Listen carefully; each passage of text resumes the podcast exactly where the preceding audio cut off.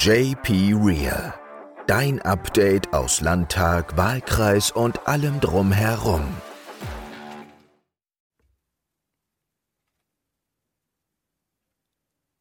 Moin und hallo, schön, dass ihr wieder dabei seid zur neuen Folge von JP Real. Heute möchte ich mit euch über ein Thema sprechen, das ähm, ja oft als die soziale Frage unserer Zeit bezeichnet wird. Und besonders jetzt, wenn es draußen wieder nass und stürmisch ist und auch der kalte Winter vor der Tür steht, ähm, denke ich, ganz besonders ins Bewusstsein gerufen werden sollte. Und zwar ist es die Wohnungs- und Obdachlosigkeit. Ähm, dabei ist ganz wichtig, dass man unterscheidet zwischen Wohnungs- und Obdachlosigkeit, denn ähm, tatsächlich wohnungslose Menschen haben zwar keinen eigenen Mietvertrag, kommen aber oft noch bei Freunden oder Verwandten ähm, unter. Obdachlose haben tatsächlich auch keine Wohnung und leben auf der Straße.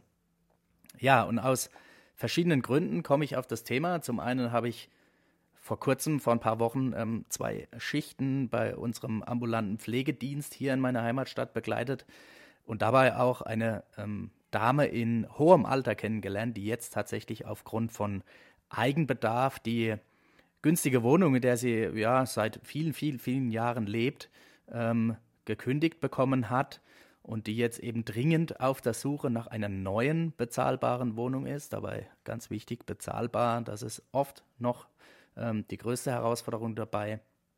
Und zum anderen gab es, gab es eben auch ähm, jetzt aktuelle Zahlen, dass aufgrund der Wohnungsnot, der wenig zur Verfügung stehenden Wohnungen, ähm, die Zahlen der wohnungs- und obdachlosen Menschen hier bei uns im Südwesten tatsächlich alarmierend ansteigen. Ähm, das Sozialministerium hat im Januar 2023 rund 76.500 wohnungslose Menschen im Südwesten ähm, gezählt und äh, da ist es auch seit mehreren Jahren ähm, zu beobachten, dass die Zunahme bei ja, Wohnraumnotfällen, das heißt, so wie bei der älteren Dame jetzt, ein drohender Wohnraumverlust besteht, aber auch die Zahl der tatsächlichen Wohnungslosigkeit nimmt ähm, stark zu.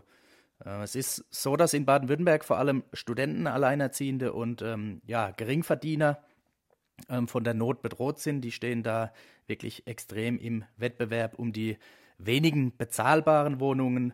Ähm, und dazu kommt, dass eben Baden-Württemberg nach Bayern auch das Flächenland ist mit den höchsten Mieten.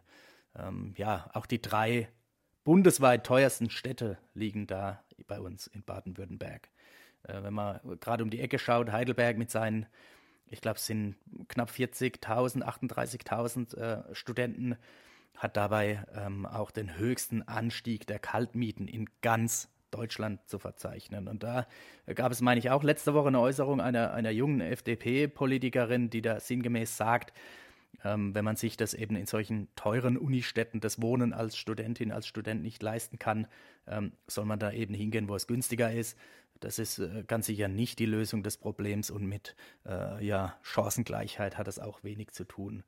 Ähm, wir bräuchten, um dem Problem äh, ernsthaft zu begegnen, bundesweit 65.000 neue Wohnungen. Ähm, für Baden-Württemberg wurde da schon 2017 in einer Studie ein jährlicher Bedarf von ähm, 7000 äh, Sozialwohnungen ermittelt, ähm, was, was natürlich ja 2017 ist schon ein paar Jahre her, mittlerweile wesentlich mehr sein dürfte. Und ähm, zwei, seit 2018 wurden gerade mal insgesamt 6000 geförderte Wohnungen gebaut. Es ist also, es herrscht tatsächlich äh, wirklich dringender Handlungsbedarf in diesem Bereich. Wir brauchen dringend auch eine Ausweitung der Mietpreisbremse, eine staatliche Wohnungsbaugesellschaft, was wir schon lange fordern im Land. Und äh, wenn ihr möglicherweise noch leerstehenden Wohnraum habt oder jemanden kennt mit vielleicht einer aktuell unter, unvermieteten ähm, Einliegerwohnung oder ähnlichem, schaut doch mal, ob ihr die Wohnung nicht doch wieder auf den Markt, Markt bringen wollt. Und ähm, falls ihr mehr zu dem Thema Wohnungsnot, Wohnungsbau erfahren wollt, schaut doch gerne mal beim Thema Wohnen auf der Homepage der Landtagsfraktion vorbei. Meine Fachkollegen sind da sehr engagiert und den Link findet ihr in den Show Notes. Ab nächster Woche kommt übrigens die neue Folge immer schon freitags raus. Bis dahin, habt eine schöne Woche, macht's gut. Euer Jan-Peter. Höre auch nächste Woche wieder rein bei JP Real, deinem Update aus Landtag, Wahlkreis und allem drumherum.